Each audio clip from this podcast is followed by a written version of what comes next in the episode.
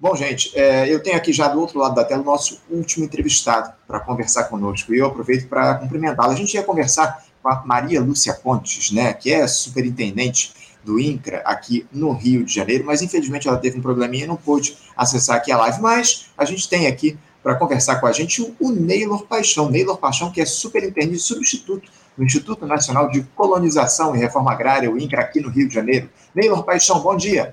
Bom dia.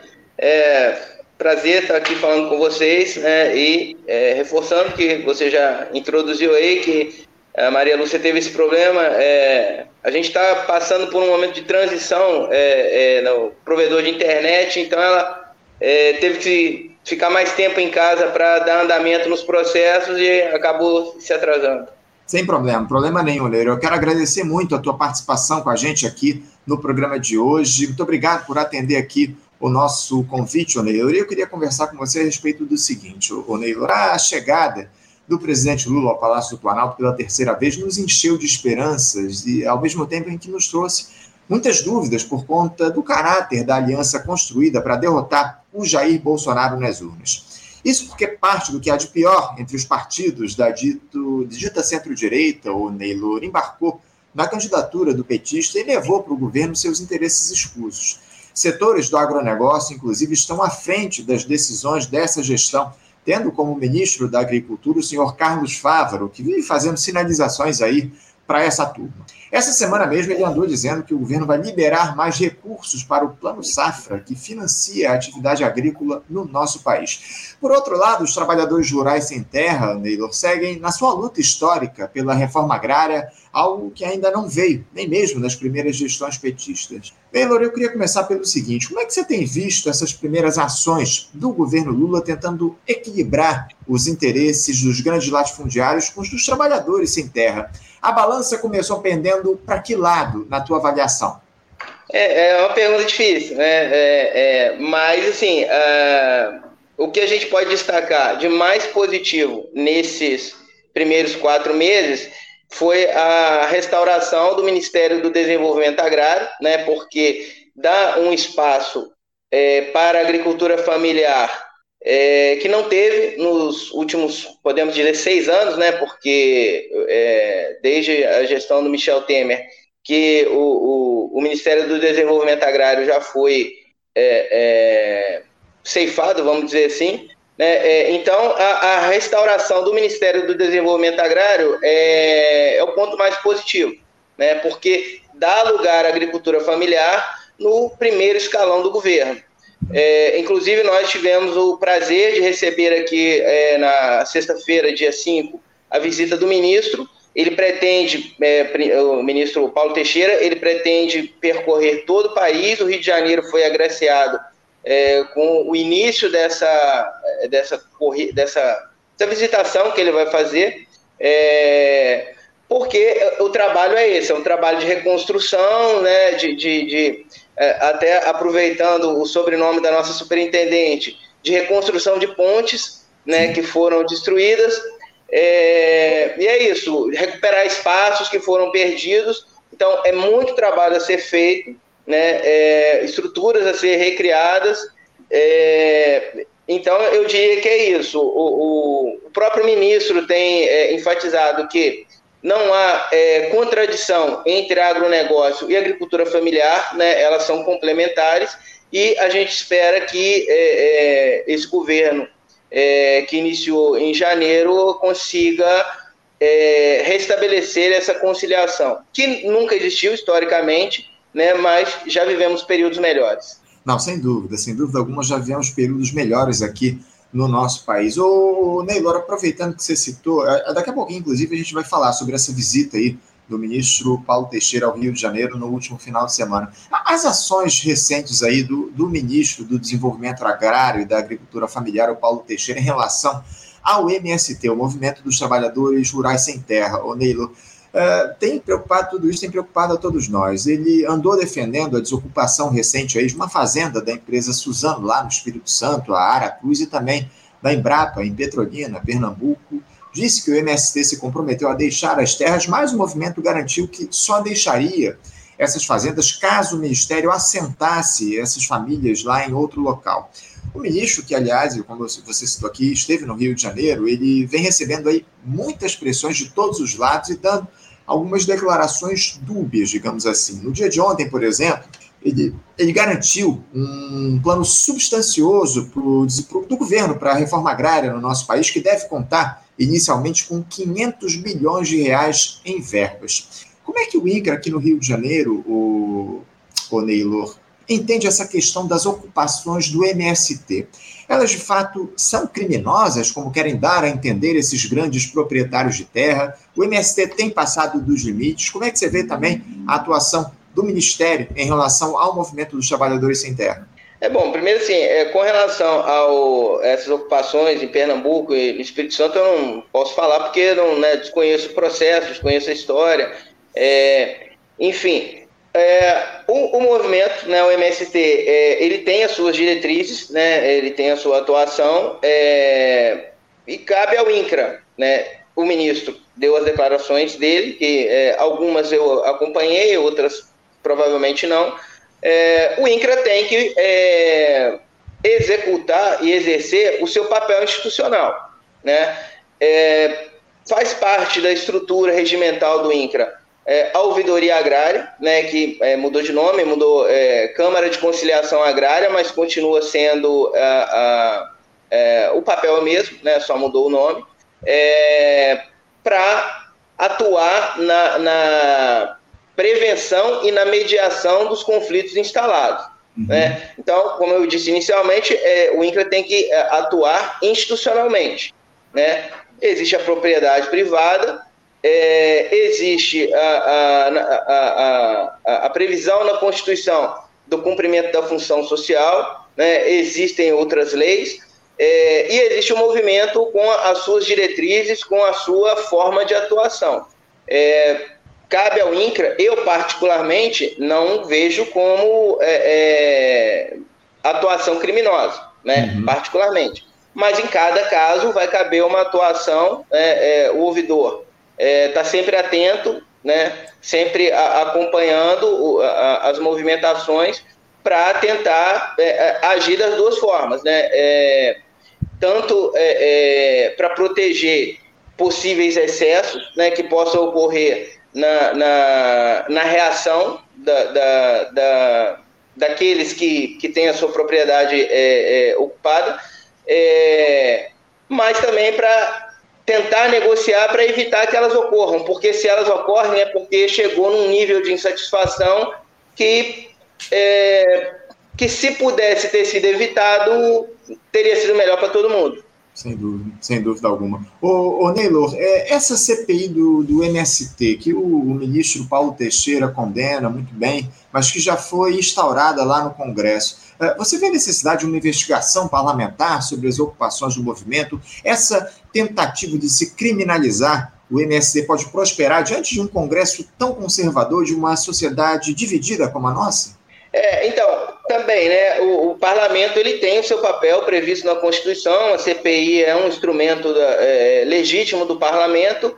É, mas sim, então não vou é, é condenar a, a, a CPI. Né? É, é, um direito dos parlamentares, é um direito da oposição. Mas é, eu não vejo que ela pode trazer um, um resultado efetivo.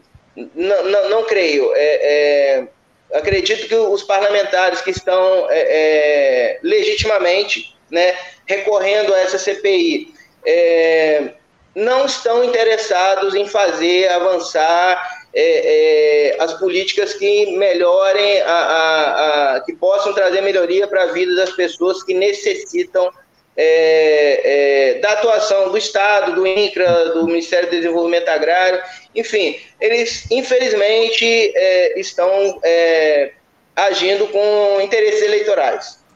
É, é, o que a gente diz aqui no programa. Eu acho que a, a única intenção dessa CPI lá do MSC no Congresso diz respeito à tentativa de se criminalizar o movimento dos trabalhadores rurais sem terra aqui no nosso país. É o que, lamentavelmente, vem ocorrendo. Já se tentou durante a gestão Bolsonaro e agora tenta-se aí, a partir dessa CPI, durante o governo Lula. Tanto que quem deve, quem deve, quem estava cotado aí para liderar, ainda não foi definido quem vai ser o presidente lá dessa, o relator dessa comissão, presidente relator, enfim, ainda não ficaram definidos, mas estava cotado lá o senhor Ricardo Salles, né, que era o ministro do Meio Ambiente durante a gestão Bolsonaro, aquele que queria passar a boiada no regramento aqui no nosso país, enfim. Mas lamentável todo esse quadro e essa CPI está sendo instalada lá no Congresso Nacional para investigar as ocupações do MST. Ô, ô Neylor, é, eu queria trazer o seguinte agora. Uh, você falasse um pouquinho sobre essa visita aí do ministro Paulo Teixeira aqui no Rio de Janeiro na última sexta-feira, porque ele almoçou lá no Armazém do Campo, que é o espaço que o MST tem ali no centro do Rio. Depois teve, inclusive, aí na sede do INCRA. Parece que ele fez alguns anúncios importantes, não foi isso? Fala, fala para a gente aqui como é que se deu essa visita aí do ministro Paulo Teixeira ao Rio de Janeiro na última sexta-feira, o Neylor. É, então, foi é, é, tudo acertado de última hora, né? É, uhum. Mas a gente conseguiu fazer uma, uma agenda bem positiva. É, então, assim, a equipe dele, que, né, que preparou junto com a gente, falou isso, que é, da intenção dele de fazer uma aproximação do MDA com o INCRA, que é o, o, o, o braço na ponta, né, que executa a, as medidas. Então, ele fazia questão dessa aproximação é, com, com, o INCRA, com os servidores do INCRA, que são quem executam a, a, as, as missões, as tarefas. Uhum. É, incluímos essa, essa, esse almoço no armazém do campo, né, que foi, aí foi um momento onde ele pôde é, é ouvir da, da, da, própria voz dos movimentos, né, as demandas, é, enfim. E conseguimos incluir também uma terceira agenda, que aí foi na, na sede da representação do MDA no, é, no estado do Rio, que está né, funcionando é, no, no, no, Ministério da Agricultura. Aí já foi mais institucional, né, recebemos universidades, Embrapas, quer dizer, recebemos não, o ministro recebeu é, universidades, Embrapa, Emater, enfim, essas instituições que é, atuam junto do trabalhador do, trabalhador do campo, né, sobretudo da agricultura familiar. Os anúncios que ele fez é, são coisas que estão sendo, é, que já vinham sendo é, preparadas desde o ano passado e que são, é, vamos dizer assim, prioritárias é, para os movimentos do campo e, consequentemente, para o governo também. Né? É, um é um assentamento onde era o complexo Cambaíba, no município de Campos dos Goitacazes, né? É, aí até uma área é, bastante emblemática, porque né, existe história de que nos fornos daquela usina é, eram incinerados corpos de é, é, mortos pela ditadura, enfim. É, então, essa é uma prioridade. É, uma outra prioridade é o projeto de assentamento Irmã Dorothy, é, no município de Coatis, no sul do estado. É, esse já, já é um assentamento criado, mas é, em função de questões judiciais e aí também do, desinteresse do governo anterior, é, é, um assentamento oficialmente criado, mas que ele não se materializou de fato. e uma terceira, um terceiro anúncio é com relação ao projeto de assentamento Nova Esperança do Aré, que fica no município de Itaperuna, que é uma situação semelhante ao projeto de assentamento Irmandorte, oficialmente criado, mas de fato não realizado. Pois é, eu, eu queria aproveitar, o, o Neil, para você falar um pouquinho mais a respeito de como é que anda a questão da reforma agrária aqui no Rio de Janeiro. É, você citou aí algumas terras, algumas questões aí que podem ser tratadas, terrenos podem ser desapropriados. Quantas famílias precisam ser assentadas aqui no Estado? Como é que o INCRA tem feito esse diálogo, Neilo? É, o diálogo, é, a nomeação da Maria Lúcia né, foi agora no dia 17 de abril, né, que foi uhum. publicado no, no Diário Oficial da União. Então, assim, ela é uma pessoa que ela tem muita, né, pela história dela na Defensoria Pública, ela tem uma receptividade, tem uma entrada muito boa com os movimentos, né, é, os movimentos é, é estão é, com uma expectativa muito grande em cima do trabalho dela. É, então está iniciando esse diálogo, né, que foi muito prejudicado é, no governo anterior. É, então está construindo essa agenda, está né, tá levantando as informações. Agora, com relação ao número de, de famílias, é, é um número que a gente não tem é, é, que vai ser necessário fazer esse levantamento, né? Porque como o INCRA se afastou é, um pouco da, da, da ação do campo, a gente pode até incluir um pouco, em função da pandemia também, né? Uhum. É, não jogar toda a, a, a, a, responsabilidade na pandemia. A pandemia contribuiu para esse afastamento. É, então, a gente vai ter que fazer um trabalho, é, retomar um trabalho que se fazia para se identificar esse número é, é, de famílias que necessitam é, da ação do INCRA. Mas é, provavelmente passa, passa de, de mil, provavelmente. Uhum.